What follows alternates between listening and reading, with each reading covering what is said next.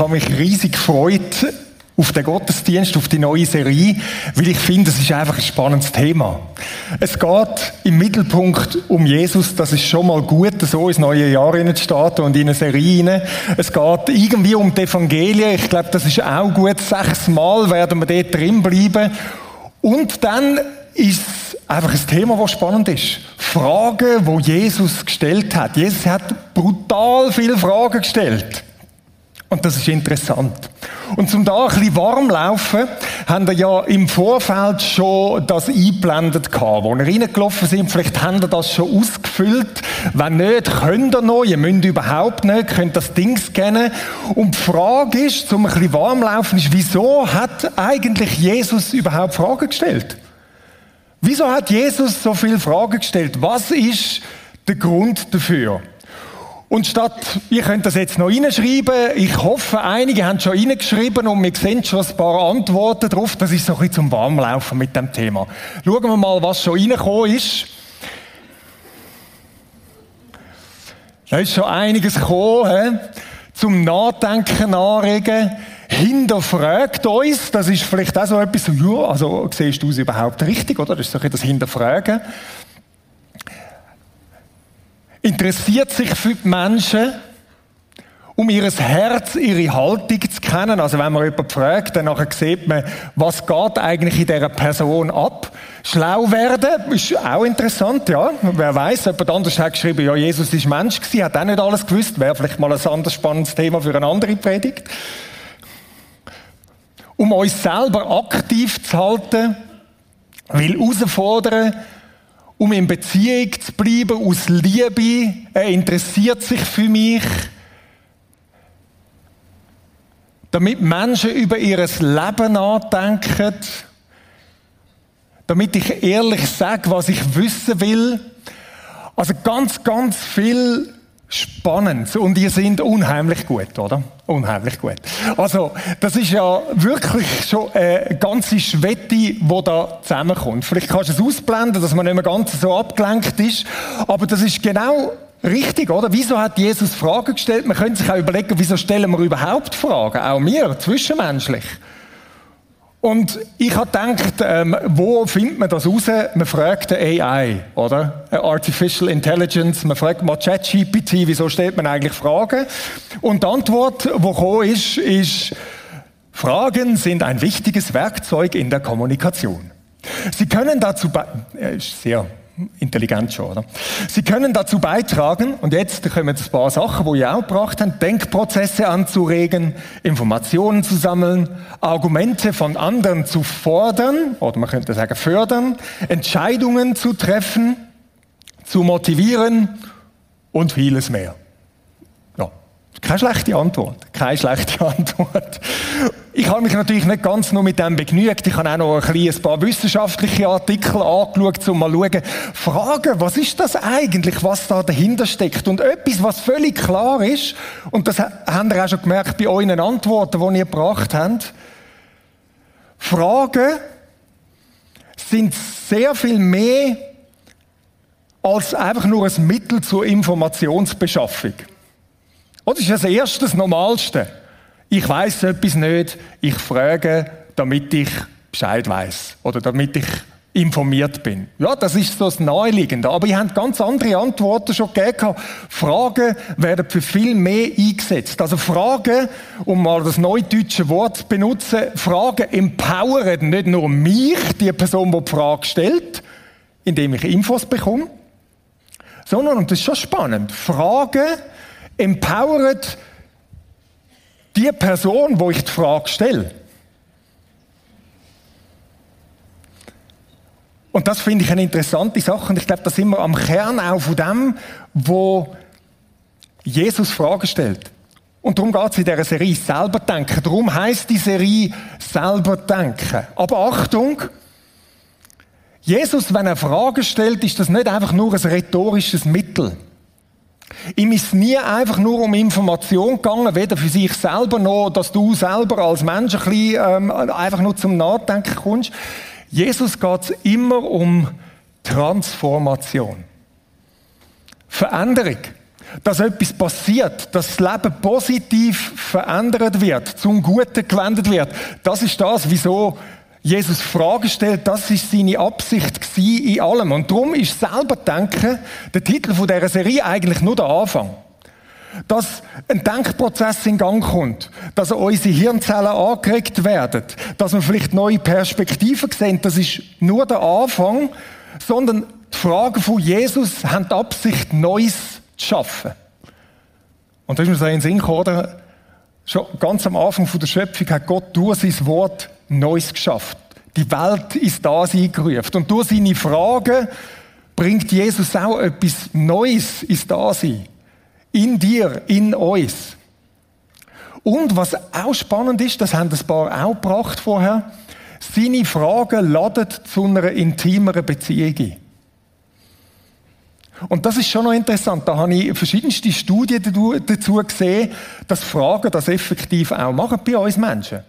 Gut gestellte Fragen schaffen Intimität, schaffen Nähe.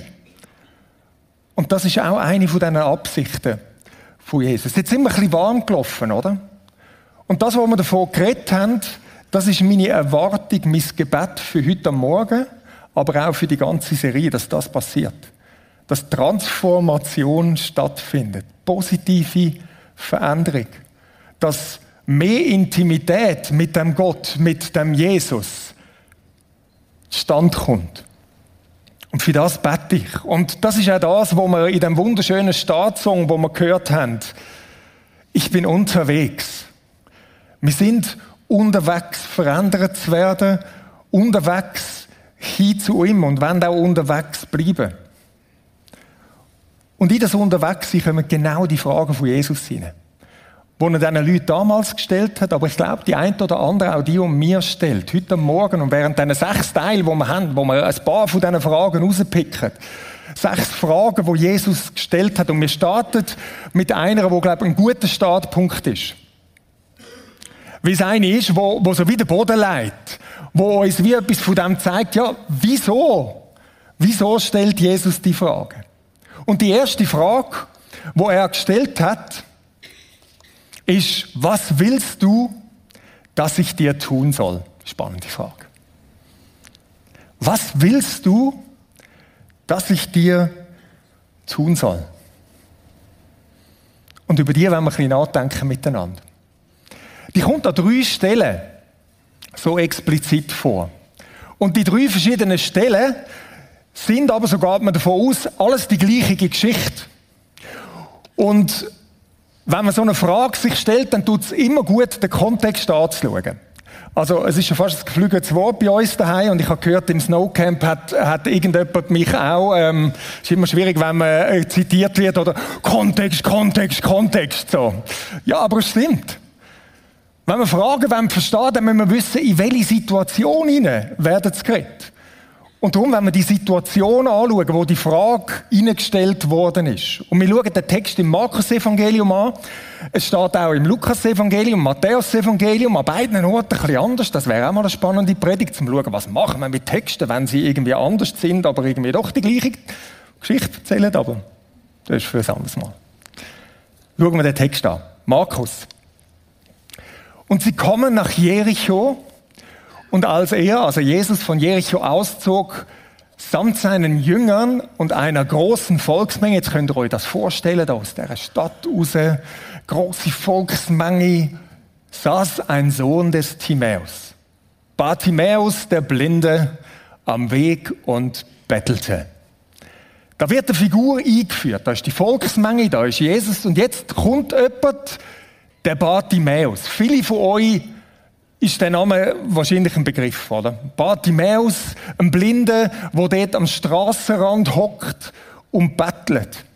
Der Bartimäus ist wahrscheinlich eher ein Bekannter, es ist eine interessante Bezeichnung, der Blinde. Oder? Es ist nicht der Bartimäus so ein Blinde oder irgendein Bettler ist der gewesen. Nein, offensichtlich hat man den kennt. Wahrscheinlich ist der schon ewig dort an dem Weg, dort äh, außerhalb der Stadt gehockt. Und das zeigt uns auch etwas über ihn. Ist wahrscheinlich lange Zeit schon in dieser Situation, in dieser äußerst schwierigen Situation. Er hat, man kann es irgendwie so sehen, er hat fast schon den Spitznamen bekommen. Ja, der Bartimäus, der Blinde. Ja, was für ein Bart? Ah, der Bartimäus, der Blinde. Ja, der dort. Ich glaube, der Bartimäus ist schon lange Zeit, und jetzt sage ich das mal, ein Opfer gewesen. Oder meine Kinder machen manchmal so die dummen Schmal, du bist so ein Opfer. Ja, aber bei ihm hat es eben wirklich gestummen, oder? Er ist schon lange Zeit in dieser Situation gewesen, wo er als Mensch eigentlich machtlos ist. Es werden Sachen mit ihm gemacht, aber er ist nicht wirklich groß aktiv da drin. Er ist gewohnt, dass andere an ihm handeln, aber er nicht wirklich handlungsfähig ist, sondern er hockt dort und, und er bettelt. Er ist sich gewohnt, dass andere Täter sind, jetzt im positiven als auch im negativen Sinn. Und wenn du mal ein bisschen an anderen Stellen in, die Bibel hineinschaust, bei den Evangelien, an einer Stelle heißt es zum Beispiel, wo auch um, um jemanden geht, wo, wo blind geboren war. Wahrscheinlich hat das der Bartimäus auch gehört. Ja, mal schauen, ob du gesündigt hast oder deine Eltern. Machtlos ein Opfer von diesen Meinungen. Oder es werden einfach Sachen mit ihm gemacht. Ich meine, was, was soll er? Oder? Das sehen wir gerade nachher dann in dieser Geschichte. Wenn er irgendwie aus dem Ruder läuft und es einem nicht passt, wird man gemaßregelt, werden Sachen mit einem gemacht. Machtlos. Er ist abhängig von anderen, von Almosen, Betteln, ja? Abhängig, dass andere ihm irgendetwas geben. Machtlos. Und vielleicht ist es jetzt nicht gerade vordergründig, dass du dich mit dem Bartimäus da identifizierst. Weil du denkst, ich bin doch nicht machtlos, ich bin doch kein Opfer. Vielleicht aber schon. Oder vielleicht in einem bestimmten Bereich von deinem Leben. Und wenn du darüber nachdenkst und es ganz konkret machst, sagst du, dort fühle ich mich machtlos. Dort fühle ich mich, da passiert etwas mit mir und ich bin nicht wirklich handlungsfähig oder nicht so, wie ich mir das würde wünschen. Und ich möchte einen kurzen Moment Zeit geben, mal darüber nachzudenken, wo bist du ein Bartimäus? Vielleicht heißt es bei dir nicht Bartimäus der Blinde, sondern vielleicht ist es Vreni, die Geschiedene. So ein Label. Der Max, ja, welcher Max? Ja, weißt du, der, der sein Leben nicht im Griff hat. Wo hast du Aspekte auf dich selber bezogen, vielleicht auf Beziehungen in deinem Umfeld, wo du dich machtlos fühlst? Du mal einen kurzen Moment etwas ganz Konkretes nehmen, das hilft damals.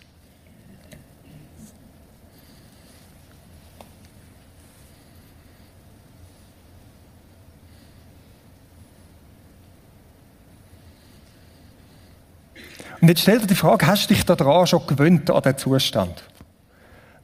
Wie es ein Bartimäus gegangen ist. Ich meine, das ist schon so lange gegangen, das ist einfach so. Wahrscheinlich hat er schon längstens akzeptiert, ich bin der Bartimäus, der Blinde. Und das läuft so, wie es läuft. Vielleicht ist das bei dir auch so. Wo bist du passiv geworden in dem? Sagst ist es so? Interessant ist, wie es weitergeht. Der Bartimäus blieb nicht passiv. Als er hörte, dass es Jesus, der Nazarener war, ist noch entscheidend, wer es ist, wer da kommt. Das ist der Jesus. Ich habe von dem gehört. Der heilt Blinde, der macht sonst irgendetwas. Begann er zu rufen und sprach, Jesus, du Sohn Davids, erbarme dich über mich. Und jetzt kommt die Szene, oder? Es geboten ihm viele, er solle schweigen. Bartimäus, du bist mühsam. Ah, komm, bleib doch einfach dort und so weiter. Was macht er? Aber er rief noch viel mehr, du Sohn Davids, erbarme dich über mich.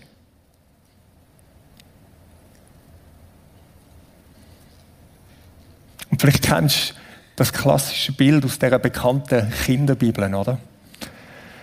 Der Bartimäus mit dem hochroten Kopf ist am Schreien. Erbarm dich! Kann er wahnsinnig viel machen? Nein, aber schreien kann er. Und das macht er. Und darum die Frage in dieser Situation, wo du äh, schreist noch. Schreist noch. Oder hast du dich schon irgendwie eingerichtet? Und dann geht's weiter. Und Jesus stand still und ließ ihn zu sich rufen. Jesus sieht den Bartimäus. Jesus weiß um die Situation von Bartimäus. Jesus, er sieht dich, er sieht mich. Er nimmt wahr. Er haltet an. Er läuft nicht einfach vorbei, egal was es ist, egal wie fest du das selbst verschuldet hast oder nicht. Da riefen sie den Blinden und sprachen zu ihm, sei getrost, steh auf, er ruft dich. Er aber warf seinen Mantel ab, stand auf, kam zu Jesus. Und Jesus begann und sprach zu ihm, sei geheilt. Nein, interessant. Er stellt ihm eine Frage. Und jetzt kommt die Frage, was willst du, dass ich dir tun soll?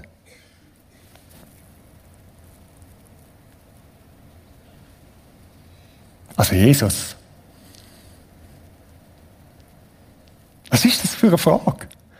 Es ist offensichtlich, was der will, was der braucht. Es ist offensichtlich, alle Leute rundherum haben es gewusst. Jesus, du hast es auch gewusst. Für das musst du nicht mal der Sohn Gottes sein, sondern du hast das dem gesehen. Der ist blind. Und du hast schon andere geheilt. Es ist doch völlig offensichtlich, was der will. Also, so unter uns, was für eine doofe Frage, würde man denken. Also, wie er irgendwie, äh, nein. Und Jesus stellt genau die Frage, was willst du, dass ich dir tun soll? Wieso stellt Jesus die Frage dem Bartimäus? Spannend. Der Bibeltext sagt wenig darüber. Aber in dem Kontext, glaube ich, gibt es gute Vermutungen. Was für mich klar ist, ist, Jesus braucht keine Information. Oder? Der braucht keine Information. Okay, gut, also was, um was geht es jetzt da genau? Das braucht er nicht. Das war offensichtlich. Aber was Jesus macht, ist, und vieles von dem haben wir vorher gesammelt, er kommt zu dem Bartimäus wo vielleicht schon der Großteil von seinem Leben, wer weiß es nicht, machtlos ein Opfer war, wo andere an ihm gehandelt haben, er aber nicht wirklich handlungsfähig war oder so. Er kommt zu dem machtlosen Typ und nimmt ihn wahr und nimmt ihn ernst. Er handelt nicht einfach ein. Er geht nicht einfach an und sagt, okay, gut, du bist jetzt geheilt, da hast du ein Almosen, da hast du das. Er geht an und er involviert ihn. Er nimmt ihn ernst und wahr als ein echtes Gegenüber. Als ein Mensch. Als einer, der im Ebenbild Gottes, als Gegenüber Gottes geschaffen worden ist und er ermächtigt ihn mit der Frage. Er empowert ihn mit der Frage und sagt, ich involviere dich. Du darfst dich daran beteiligen. Was willst du, dass ich dir tun soll? Er ermächtigt den Machtlosen. Und das finde ich spannend. So ist Jesus. So ist Jesus. Und ich weiß nicht, ob das Absicht ist in dem Text, aber der Name von Bartimäus, heißt mal zuerst etwas ganz Banales. Heißt einfach Sohn des Timäus. Ist sogar im Text schon vorne drin. Aber Bartimäus heißt nichts anderes als das. Aber Timäus, also so wie sein Vater geheißen hat, das kommt vom griechischen Wort für Ehre. Ehr. Und ich weiß nicht, ob es Absicht ist da drin, das so hervorzustreichen, dass der Markus als einziges Evangelium den Namen von dem erwähnt. Aber er sagt, du bist ein Sohn von der Ehe. Obwohl du in deinem Leben ganz etwas anderes erlebt hast. Und weißt du was? Das Wort Ehre im Hebräischen ist nochmal spannend. Das heißt Gewicht. Herrlichkeit, Gewicht. Jesus gibt mit der Frage dem Bartimäus, wo machtlos ist, ein Gewicht. Und sagt, du kannst dich beteiligen. Ich nehme dich ernst. Du hast ein Gewicht da drin. Ich empowere dich. Er lädt den Bartimäus und uns Bartimäusli nicht in unserer Opferrolle, wo auch immer wir das haben, in unserer Machtlosigkeit drin, sondern er ehrt, er gibt Gewicht, er ermächtigt, er empowert. Aber es bleibt auch nicht dort. Der Blinde sprach zu ihm, Rabuni, dass ich sehend werde. Ja, sagen wir, ist ja von Anfang an klar gewesen. Aber nein, er darf sich beteiligen. Ja, das will ich, das will ich. Da sprach Jesus zu ihm, geh hin, dein Glaube hat dich gerettet. Wäre auch mal eine Predigt wert. Sagen, du hast dich daran beteiligt, dein Vertrauen spielt eine Rolle in unserer Begegnung. Und sogleich wurde er sehend und folgte Jesus nach auf dem Weg. Er ist zu einem Nachfolger geworden. Ich finde das eine faszinierende Geschichte und die Frage, wo Jesus stellt, was willst du, dass ich dir tun soll? Jesus empowert. Mit dieser Frage, aber auch sonst. Und wir möchten nochmal ein bisschen mehr abtauchen in das, was da abgeht. Wieso Jesus so eine Frage stellt oder grundsätzlich uns empowert, ermächtigt, uns mit einbezieht. Und das geht jetzt über die ganz spezifische Geschichte von dem Bartimäus darüber aus. Die ist relativ simpel gestaltet. Aber wir sehen das Prinzip dahinter, das kann man auch ausweiten. Und ich möchte wieder mit euch zusammen noch drei Sachen anschauen, wo wir ein paar Schichten tiefer graben. Und man merkt, doch, das macht Sinn, dass Jesus nicht einfach an uns handelt, einfach irgendetwas tut, sondern dass er uns so eine Frage stellt. Und das Erste ist, Gott verhilft uns immer wieder zu mehr Klarheit. Und das tut er zum Beispiel durch so eine Frage von Jesus. Gott verhilft zu mehr Klarheit. Mit der Frage, was willst du? Oder man könnte anders sagen, was willst denn du wirklich? Was willst denn du wirklich? Das ist ja schon irgendwo eine Spannung. Vielleicht geht es dann manchmal auch ja, Gott weiß es doch. Gott weiß doch Bescheid, er kennt alles, er hat einen Durchblick zu allem. Wieso tut er denn nicht einfach? Er weiß doch, wie es mir geht, er weiß die Situation, er weiß, Gott, wieso handelst du nicht? Gott, du weißt doch, wie es um meine Ehe steht. Du weißt doch, wie schwierig ich es finde mit meinen Kind. Du weißt doch um meine Sehnsucht X, um meine Sehnsucht Y, wo ich wüsste, wenn das einmal so wäre, dann wäre es doch irgendwie gut. Du kennst doch das. Wieso handelst du nicht? Gott, du kennst doch meine Situation, wo ich mein Leben irgendwo im Griff eben überhaupt nicht habe, sondern wo ich irgendwie Sucht habe, wo ich nicht in den Griff bekomme.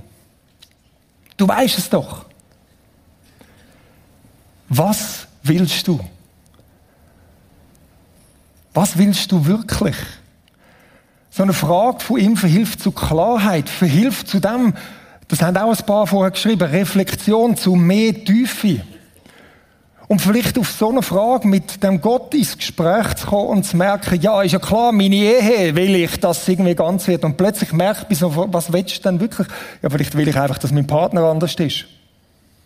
Gott sagt, ja. Also ich drücke jetzt nicht einfach auf den Knopf. Lass uns miteinander angehen. Und vielleicht mal schauen, was, was ist denn deine Rolle dort drin und all das. Ja, dass meine Kinder, dass es einfacher ist. Und vielleicht plötzlich realisierst du, du willst einfach irgendwie ein, ein ruhiges Leben haben. Also so ist es mir damals gegangen, wo es noch kleiner sind. Ich sehe das so in der dritten Reihe. Schwere Zustimmung. Ja, manchmal braucht es das, so eine Reflexion. Was, was ist es eigentlich? Was ist es eigentlich? Sucht.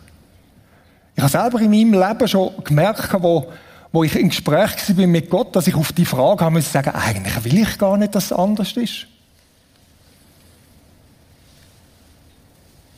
Sage Gott, also lass uns miteinander unterwegs sein und auf dem Weg gehen.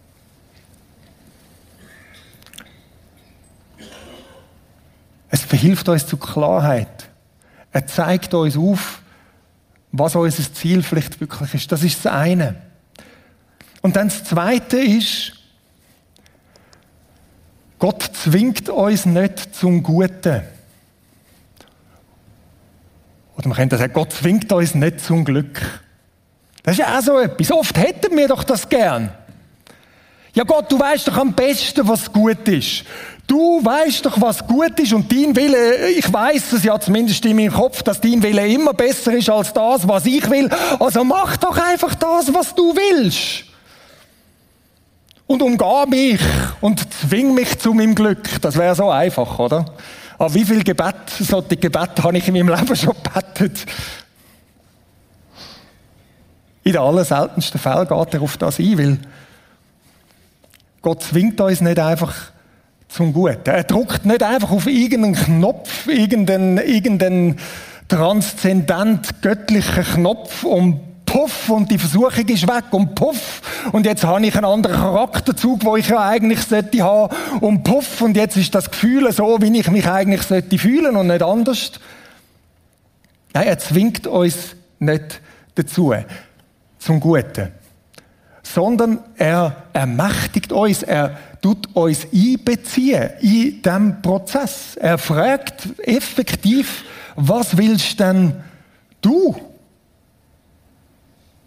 Was willst denn du? Ich weiß schon, was ich will. Ich weiß vielleicht auch, was gut wäre. Aber was willst denn du? Und ich handle nicht einfach an dir vorbei, im Normalfall. Und oft hätte man das Gefühl, das wäre doch sinnvoll. Vielleicht merkst du das, wenn du dich mal selber reflektierst, wie du mit anderen Leuten umgehst. Es gibt Leute, die vielleicht ein bisschen mehr gefährdet sind in diese Richtung, zu sagen, vielleicht zwingst du manchmal andere zu ihrem Glück. Und vielleicht denkst du, es ist sogar noch gut. Und vielleicht gibt es sogar Situationen, wo das gut ist. Aber eigentlich nimmst du die andere Person nicht wirklich als Gegenüber ernst. Und sagst, was willst denn du? Wirklich? Ein banales Beispiel, vielleicht hilft es.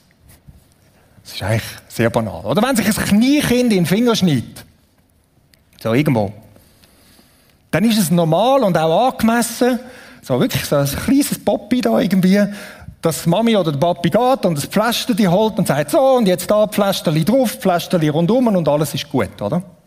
Voll. Jetzt stell dir die Szene vor, es ist Dienstagabend, du hast Kleingruppen mit deinen Kleingruppenleuten, Klammerbemerkung, wenn du keine Kleingruppe hast, wäre übrigens eigentlich noch etwas Gutes, mit anderen unterwegs zu sein, Klammer geschlossen.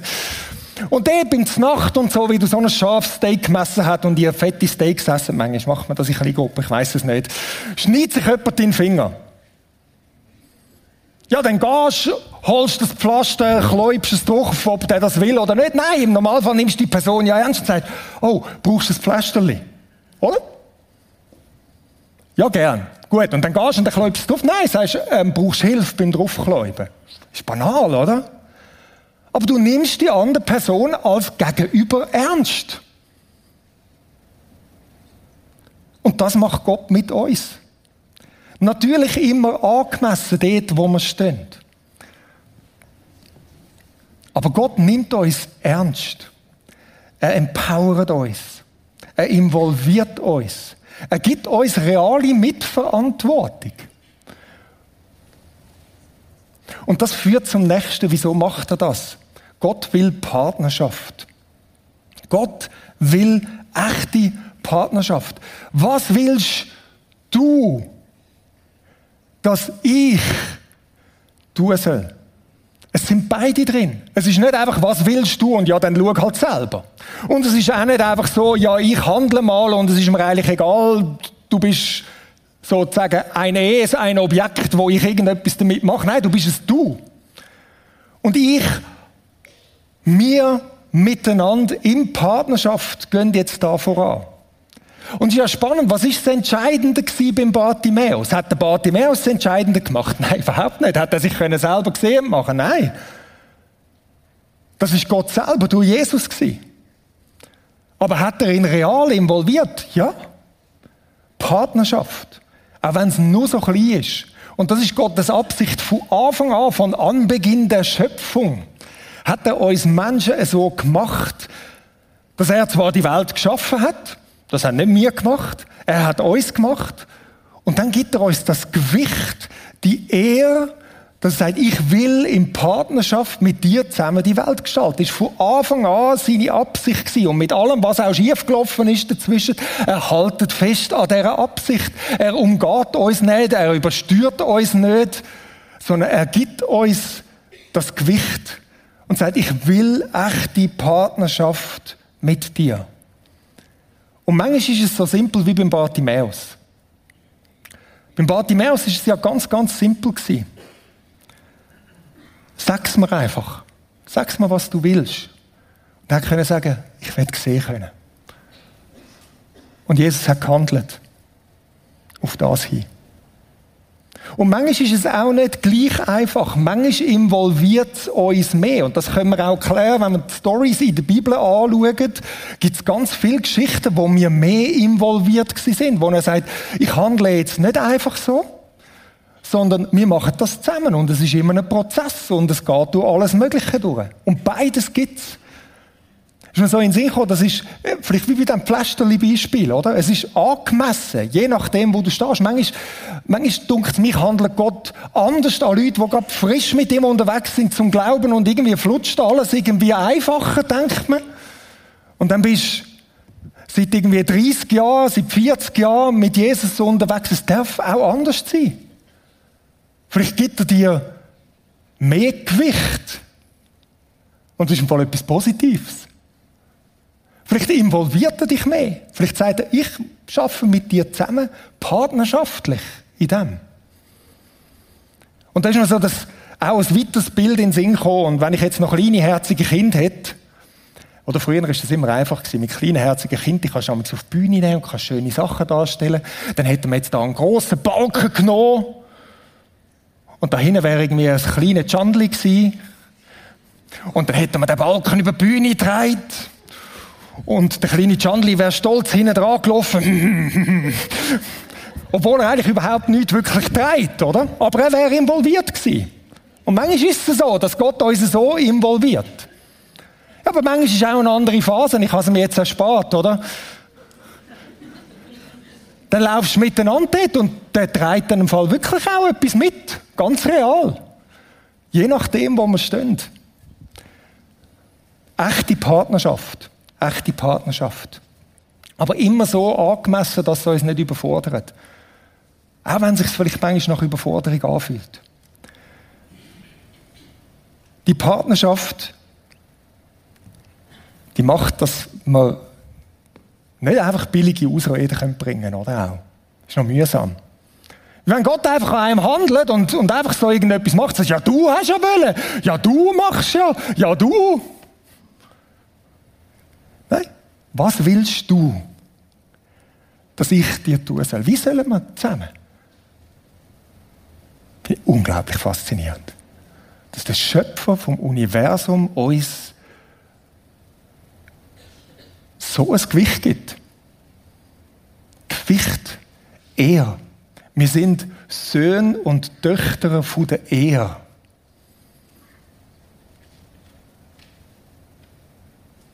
Er nimmt uns ernst. Er involviert uns. Und auch wenn sich das manchmal mühsam anfühlt und wir denken, wird alles andere wäre doch einfacher, ist das etwas, wo ich absolut faszinierend finde, dass Gott, der Allmächtige, so mit uns umgeht. Und darum die Frage zum Schluss, wenn wir das? Wenn wir das?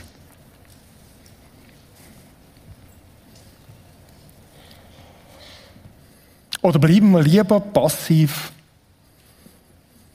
Bleiben wir lieber dort, ach, mach doch du. Bleiben wir lieber dort, dass wir finden, ich wäre eigentlich lieber einfach ein Baby und ich werde geschöppelt und gemacht und da. Wenn wir das? Oder bleiben wir lieber in einer machtlosen Rolle? Das Gefühl, ich spiele eigentlich gar keine Rolle da drin. Ein Stück in einer Opferrolle. Oder lassen wir das zu, die Ehre? Lassen wir das zu, dass wir involviert sind, dass wir real auch mit in Verantwortung hineingenommen werden von Gott. Wo vielleicht so klein ist wie bei einem Bartimäus. was auf uns übersetzt ein schlichtes Gebet ist. Aber er hat Freude und er wartet darauf, dass wir zu ihm kommen, dass wir schreien, dass wir beten. Oder vielleicht involviert es uns mehr. Du bist ein Sohn, eine Tochter von der Ehe. Und ich möchte, dass wir jetzt einen Moment haben, wo wir wie das reflektieren. Einfach einen Moment, vielleicht gerade mit der Frage, was willst du, dass ich dir tun soll?